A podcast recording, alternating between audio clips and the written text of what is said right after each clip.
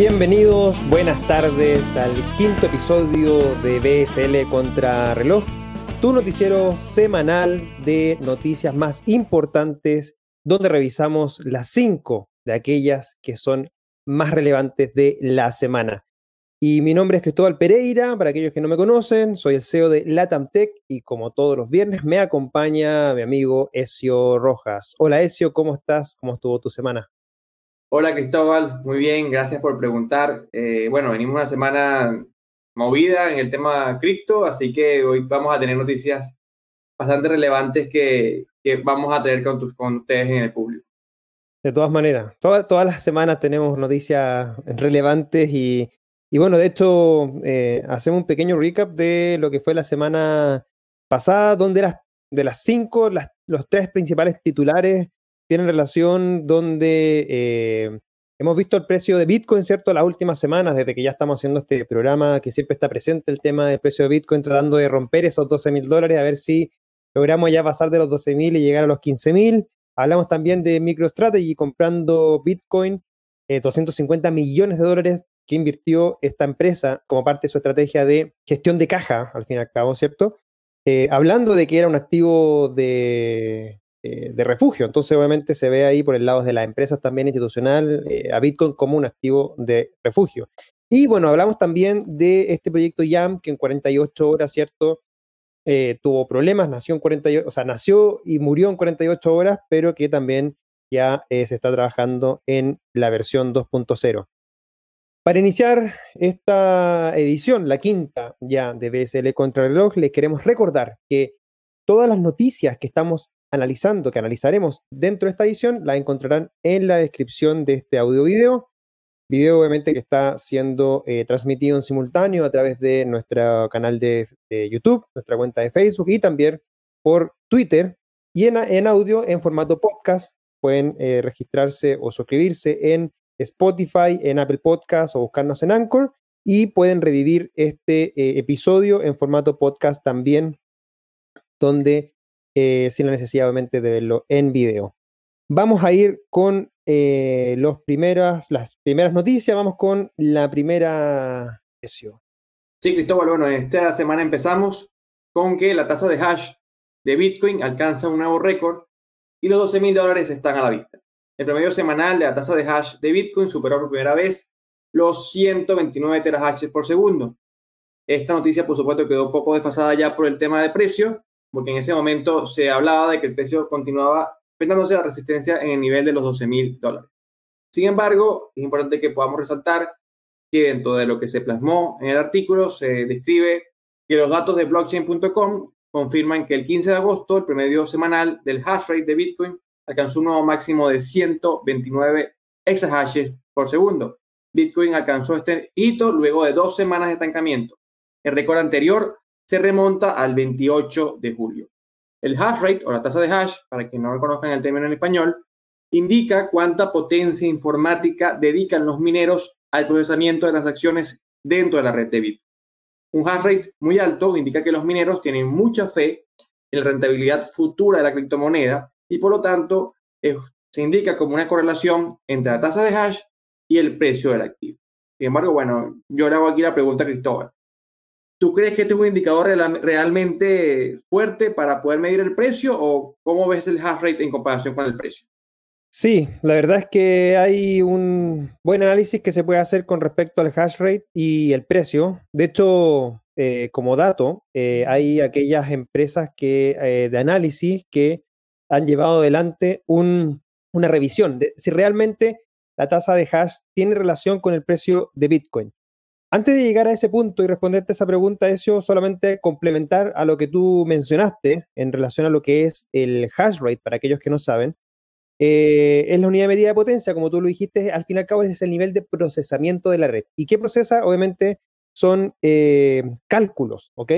Hoy día 129 exahashes significa que la red realiza 129 trillones de cálculos por segundo. Y para ponerlo en comparativa, IBM Summit, que es el computador más potente del mundo que se encuentra en Estados Unidos, realiza 148 billardos de cálculos por segundo. Esto significa que la red de Bitcoin es 800 veces más potente que el computador más potente del mundo. Eso obviamente tiene que ver altamente con el nivel de seguridad y obviamente el nivel de potencia que tiene la infraestructura de Bitcoin. Ahora, yendo al punto de la correlación, se ha analizado, como te dije anteriormente, de que existe realmente una fuerte correlación entre el hash rate y el precio del Bitcoin. De hecho, entre el año 2016, 2017 eh, y casi el 2018, la tasa de correlación superaba con creces el 50-60%. ¿Qué significa eso? La correlación tiene que ver con si sube la tasa del hash rate, sube el precio de Bitcoin. Si baja el precio de Bitcoin, baja la tasa de hash rate. ¿ok? Entonces va relación uno a uno. 100% correlación significa que ambos se mueven en el mismo sentido y si no tienen eh, correlación o tienen la correlación negativa, significa que si uno sube, el otro baja. Así de simple.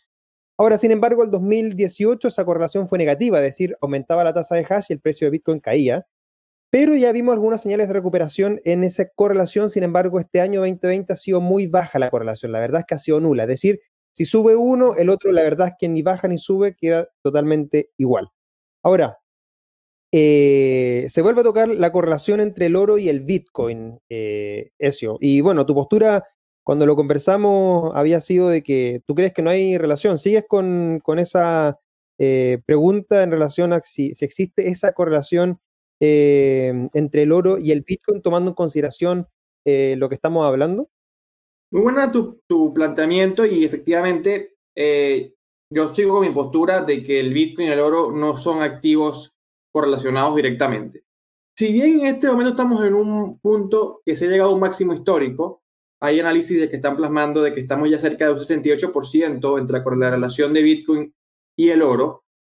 Sin embargo, en los meses anteriores no ha sido así. Por ejemplo, la semana siguiente al máximo histórico que se logró la semana pasada, es decir, esta semana de agosto, apenas se llegó a un 20% de correlación entre los dos activos. Además, también hay que medir que hay que evaluar el rendimiento del oro frente al rendimiento de Bitcoin. Si evaluamos el rendimiento del oro, que también se han hecho estudios, de hace un año para acá, nos vamos a dar cuenta que ha tenido un rendimiento del 27.93% mientras que Bitcoin ha tenido un rendimiento del 71.68%, es decir, más del triple del rendimiento que ha tenido Bitcoin. Perdón, el oro.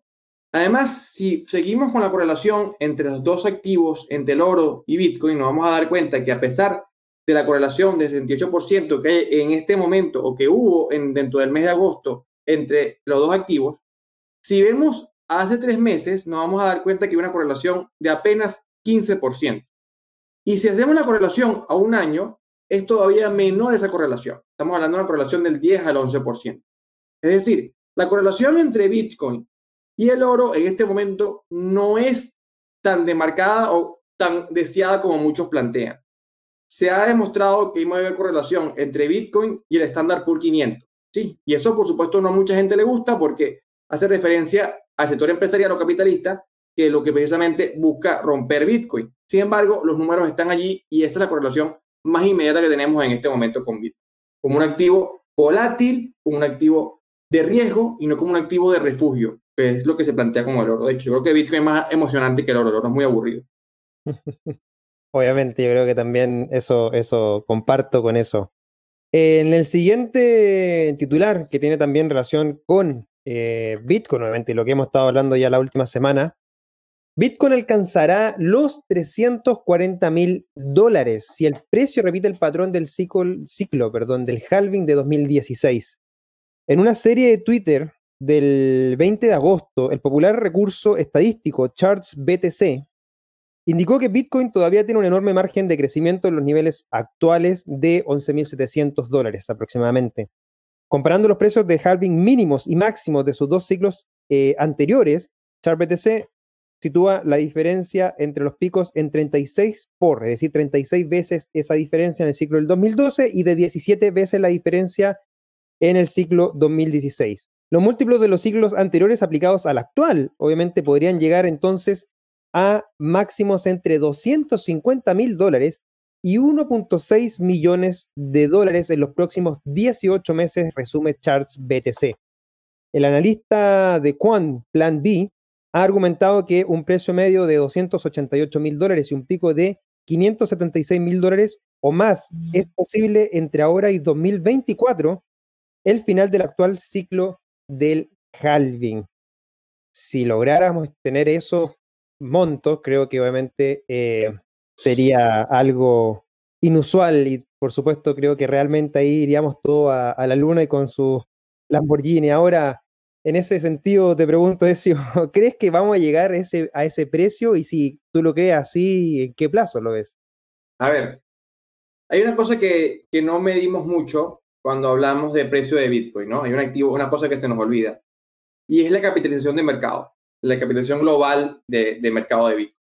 A ver, vamos a hacer un ejercicio. Si hablamos de 340 mil dólares por una unidad de Bitcoin, estaríamos hablando de que el market cap, ¿sí? capitalización de mercado de Bitcoin, estaría ubicada encima de los 6 billones, 6 billones y medio de dólares. Eso es muchísimo dinero, ¿sí? Eh, sin embargo, vamos a compararlo rápidamente para que veamos qué tan grande es. A ver, Apple esta semana rompió el récord de empresa más valiosa del mundo. Llegó a valer 2 billones de dólares.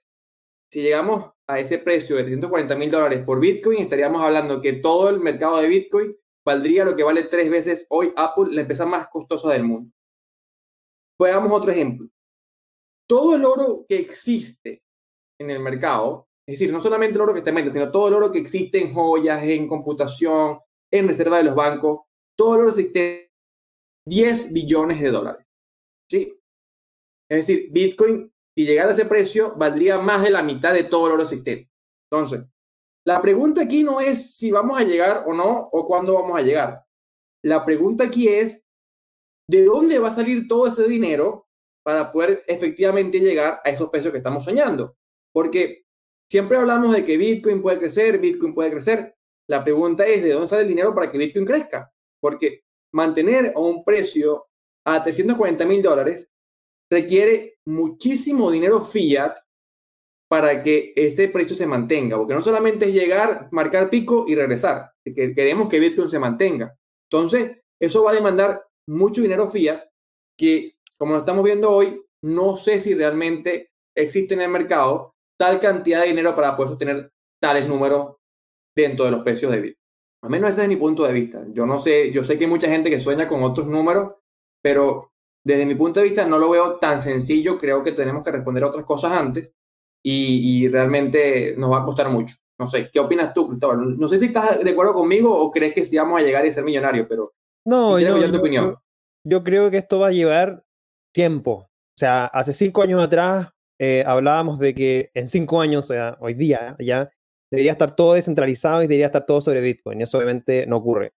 Yo creo que en algún minuto va a ser tal el valor de Bitcoin que efectivamente eh, podría, podría equiparar, no sé si al oro actualmente, pero sí al menos una, una parte importante de la capitalización de oro debería estar también en Bitcoin. Yo creo que eso va a suceder, producto un poco de los modelos económicos también y, y, de lo que hemos visto de este modelo Stock to Flow, que, que lo conversamos con Seife Dynamus en el podcast, que lo, invito a que lo escuchen también. Así que yo creo que se va a dar, no en un plazo de cinco años, creo que va a ser muy en el largo plazo, estoy hablando unos 15 años, 20 años más o menos, donde vamos a ir viendo estos saltos o estos pisos de Bitcoin de 10 mil dólares que tuvimos este año, tal vez el próximo año estemos en un piso de 15 mil, 20 mil, y así vamos a ir de a poco subiendo en este, en este precio. No, no creo, yo no creo que, o sea, va a haber gente que va a ser millonaria, claramente, pero va a ser una reserva, creo yo, eh, en términos de lo que hemos estado hablando en relación a Bitcoin. Vamos a eh, seguir eh, con el siguiente titular que vamos a, cambiar y esto es una noticia, creo yo, Ezio, muy, muy interesante y creo que muchos lo hayan estado esperando. Los operadores de la estafa Airbit Club son acusados de fraude y lavado de dinero. Como lo pudieron apreciar el 19 de agosto, los operadores de este esquema Ponzi mundial basado en criptomonedas han sido acusados de fraude y lavado de dinero tras una investigación de la Seguridad Nacional de los Estados Unidos. La estafa se puso en marcha a finales de 2015 eh, y se vendió como un club de comercialización de varios niveles de la criptoindustria y los acusados supuestamente hicieron presentaciones fastuosas de, para alentar a los inversores a desprenderse de su dinero en efectivo, prometiendo rendimientos diarios garantizados de la minería y el comercio de criptodivisas. Ya en 2016, los socios del club que deseaban retirar sus ingresos se encontraban con excusas, retrasos y cargos ocultos. Al parecer, se les pedía que debían reclutar a nuevos socios si querían recibir su dinero. Los acusados también trataron de ocultar el plan y su participación solicitando pagos de membresía en efectivo, supuestamente lavando por lo menos 20 millones de dólares de las ganancias a través de varios fideicomisos y cuentas bancarias, eliminando de Internet la información negativa sobre la estafa. Como informó Cointelegraph el mes pasado, un miembro de otra de las primeras estafas Ponzi basadas de criptomonedas obtuvo 722 millones de dólares, se declaró culpable de los cargos de fraude electrónico y venta de valores no registrados. ¿Qué podemos comentar con respecto a esta noticia? Bueno, la verdad es que creo yo, desde mi punto de vista, que esto realmente es una, es una gran eh, noticia para el ecosistema, principalmente porque era un secreto a voces lo que eh, Club era a nivel de, estafa. Eh, hace muy mal al ecosistema, hay que, hay que, hay que darlo a conocer, hay que, hay que promover que este tipo de, de empresas son estafa. Todo lo que sea reclutamiento y M, Master Academy, eh, la que está saliendo ahora, no sé, Bitcoin Vault y muchas más. Todo lo que tenga que ver con reclutar y, un pago garantizado de 15, 10%, 20% al mes realmente son, son estafas. Hay un movimiento en Twitter eh, impulsado por algunos venezolanos que se llama Scam no es negocio, hashtag Scam no es negocio. Los invito a que lo sigan porque ahí también se van compartiendo tips y obviamente eh, aquellos que son realmente, eh, se pueden sacar de los scams, eh, los invitamos a que, a que sigan ese hashtag en Twitter porque les va a servir mucho a identificar. Mucha atención con algunas señales que pueden indicar una estafa. Traer amigos, pagar cuotas, explicar un poco cómo operan esos sistemas Ponce, hay que entenderlos muy bien. Generalmente lo que pasa es que cuando tú traes un amigo y ese amigo paga 100 dólares, por ejemplo, esos 100 dólares lo que hace es que va a pagar a la gente de más arriba obviamente ese amigo lo que uno busca es que traiga también a sus amigos y te empieza a pagar en base a las cantidades de amigos que traiga. Obviamente eso no es sostenible en el largo plazo y de ahí obviamente que terminan estos esquemas Ponzi eh, estallando y obviamente la gente que lamentablemente pierde son las últimas que, entran o la gente incluso de más bajos recursos que cree o ve en esto una salida eh, en términos de eh, generación de riqueza hay que tener claro en eso. Ahora, importante también señalar de que esto no es solamente el criptomercado, esto es algo que es general para todo el sistema financiero. En Chile conocemos de esquemas Ponzi sin la necesidad de tener ningún tipo de relación con eh, criptomonedas. En Colombia, en Panamá, en México, en todos lados existen estos esquemas Ponzi sin la necesidad de estar en criptomercado. Así que también hay que tener en consideración que esto no es propio del criptomercado, sin embargo, obviamente el criptomercado tiene un, algo adicional, que es que lo que estamos operando nosotros, ¿cierto? Es dinero, es valor, es un activo y eso obviamente para ellos, creo yo, es mucho más fácil que eh, se pueda hacer de esa manera. Ya que se nos va a sumar Ezio, aprovecho de eh, preguntarle qué opinas tú, Ezio, si es que realmente crees que esto llevará o terminará en, en la justicia, ¿crees que esto ahuyentará a estos estafadores? Bueno, yo creo que lamentablemente ahuyentar no lo sé. Pero sí creo que estas personas van a estar un, buen tiempo ante la justicia estadounidense en este caso, debido a que los cargos son bastante serios y además las pruebas están bastante sólidas, según lo que puedes leer en, la publicación del Departamento de Justicia.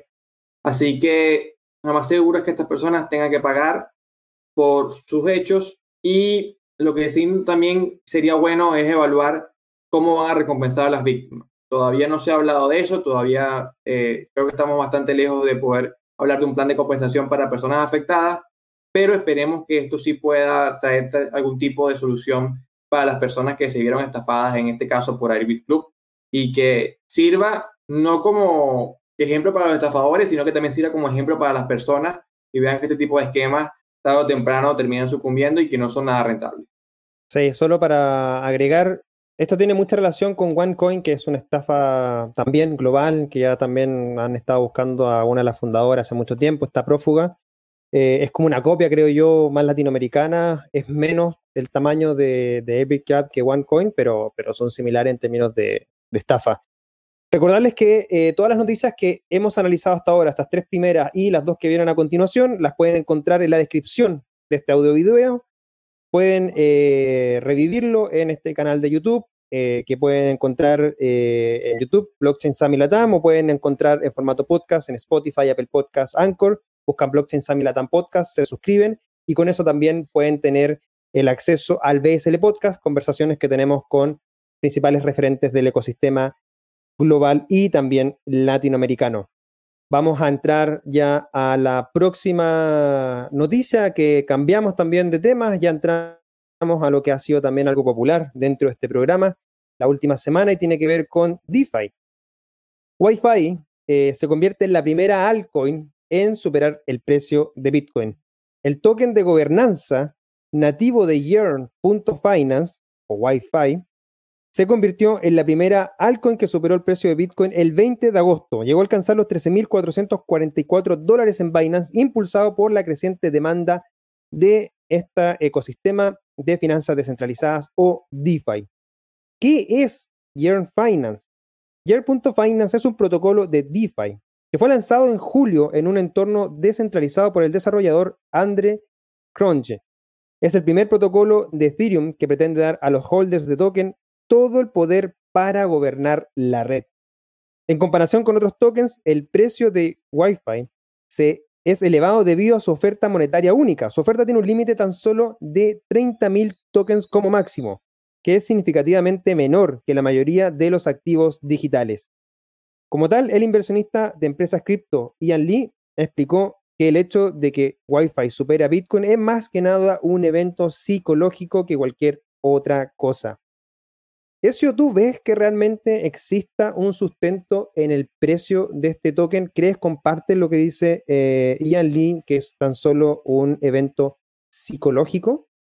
A ver, hasta los momentos, eh, DeFi se ha comportado como un elemento psicológico, ¿sí? Ha impactado en los mercados, hay personas que están invirtiendo fuertemente en DeFi sin saber realmente para qué sirve DeFi.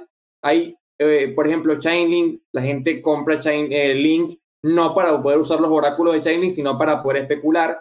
La gente eh, está entrando dentro de los tokens de gobernanza de DeFi, no para poder tomar decisiones dentro de estos, estos protocolos, sino para poder especular con los precios. Entonces, realmente aquí yo creo que sí juega un contexto muy psicológico en los valores de estos activos. La gente está esperanzada o pensando en que esto va a seguir subiendo, que esto va a valer mucho más. Y por supuesto, cuando tienes un activo primera, la primera criptomoneda que supera inclusive su precio de uno a uno a Bitcoin, creas una escala de que la gente va a querer seguir invirtiendo porque cree que va a seguir subiendo.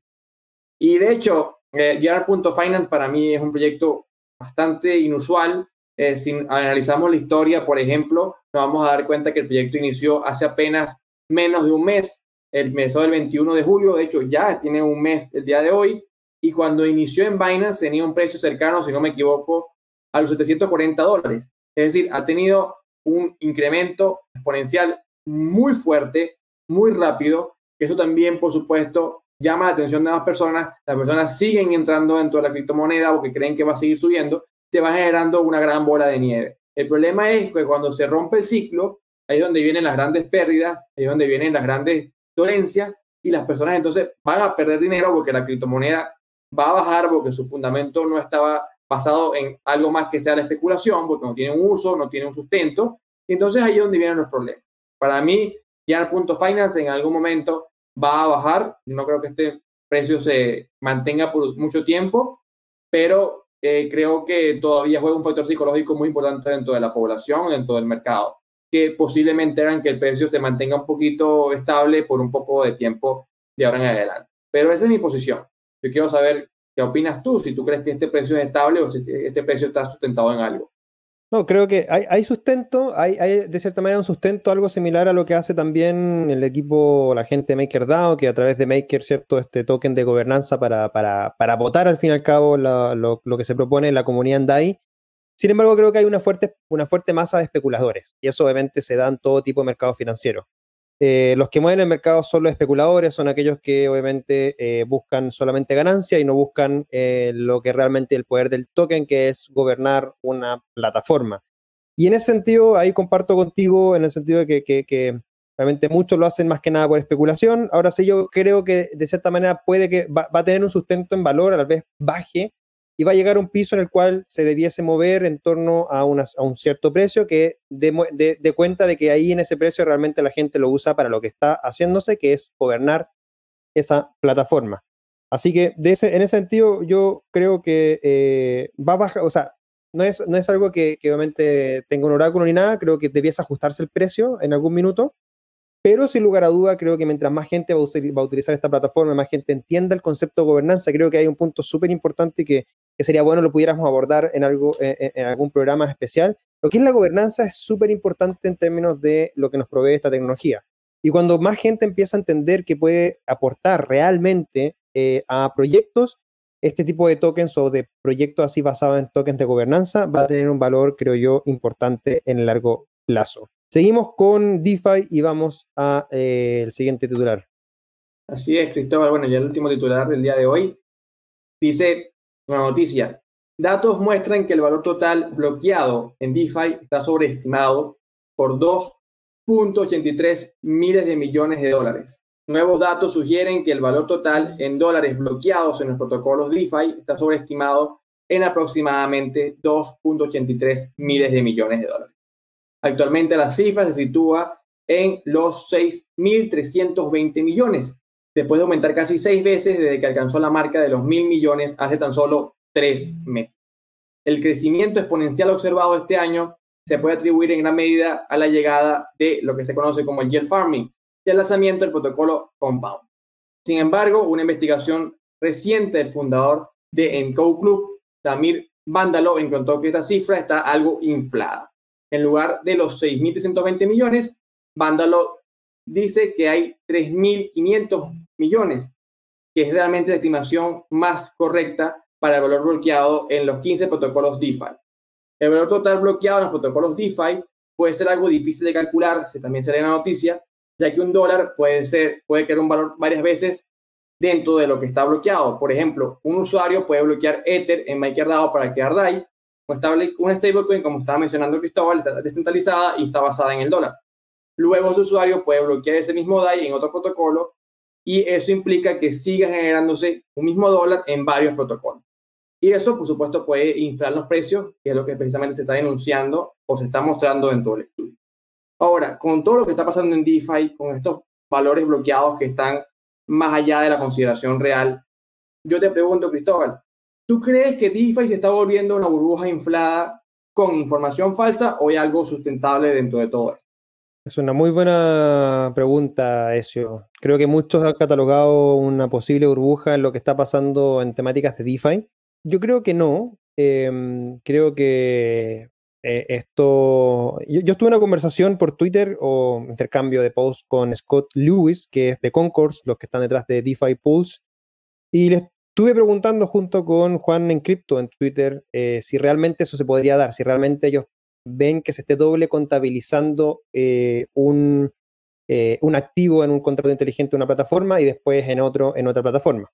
Según ellos, no, y, la lógica que, que, que, me, que, me, explicó da, da cuenta de eso, que no podría, o según ellos no ven que hay valores duplicados. Ahora, eh, lo bueno de esto, de este ecosistema, y que a diferencia del sistema tradicional que conocemos, ¿cierto? Es que podemos verificarlo nosotros. Obviamente, no, no, no cualquiera de nosotros tendría que tener algún nivel de eh, conocimiento en programación para poder, obviamente, leer los contratos inteligentes, pero uno podría hacer un eh, doble check, ir a revisar esos, a los contratos inteligentes de esas 30 plataformas o 33 plataformas que hay hoy día en defipulse.com y verificar si realmente esos montos pudiesen estar duplicados. Como lo comentamos igual hace una semana atrás, el nivel total de DeFi es bajo eh, comparado con todo el criptomercado.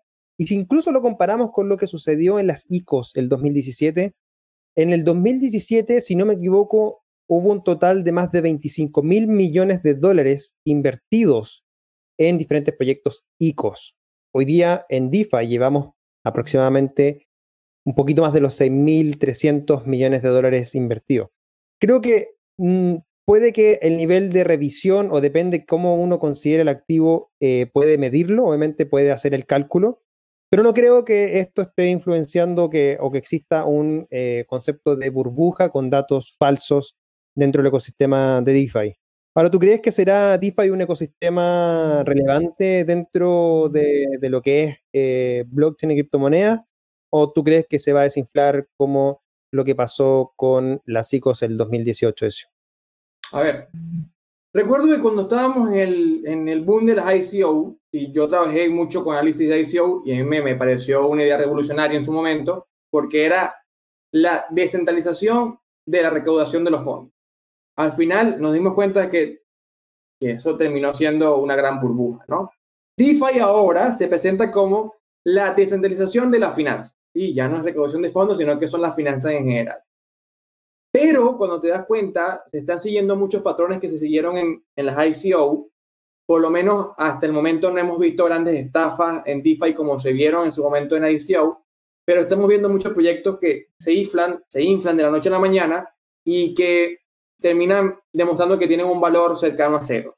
Entonces yo creo que DeFi, si bien se asemeja a las ICO, hay que tenerlas con mucho cuidado. ¿Por qué digo que se asemeja y hay que tener cuidado? Porque recordemos las ICO ya para concluir. Las ICO tuvieron un, una gran un buen porcentaje de proyectos que terminaron en fracaso, mientras que otros fueron buenos. Yo creo que va a pasar lo mismo con DeFi.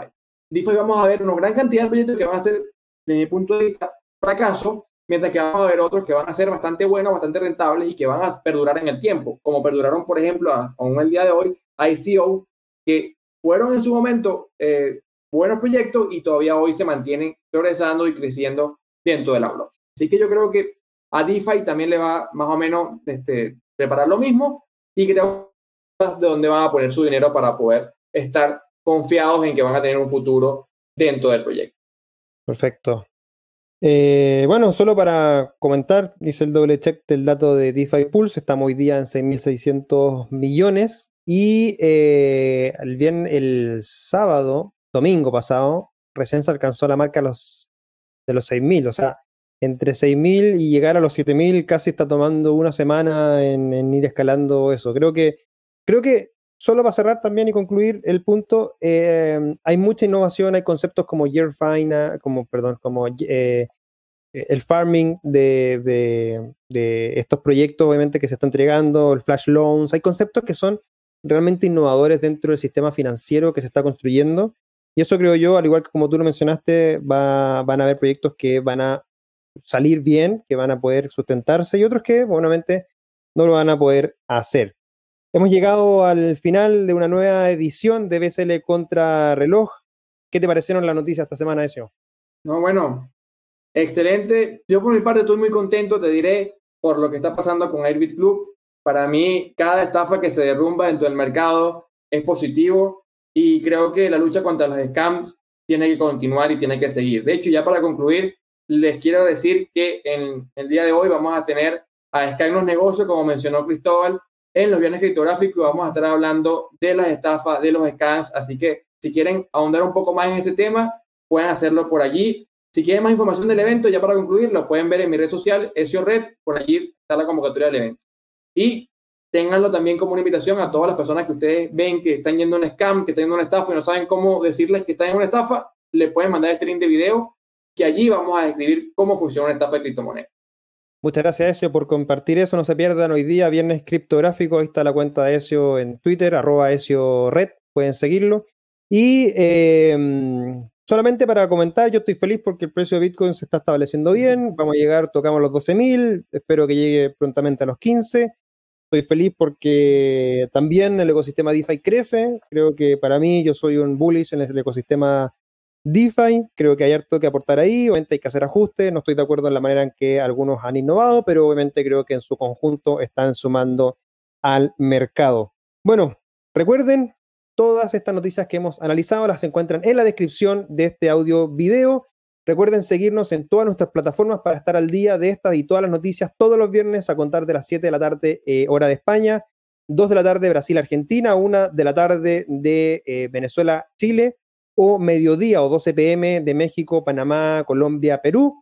BSL Contrarreloj, tu noticiario semanal donde analizamos las cinco principales noticias en vivo por canal de YouTube, Blockchain Summit Latam, cuenta de Facebook, Blockchain Summit Latam, y también por nuestra cuenta de Twitter, Block Summit LA.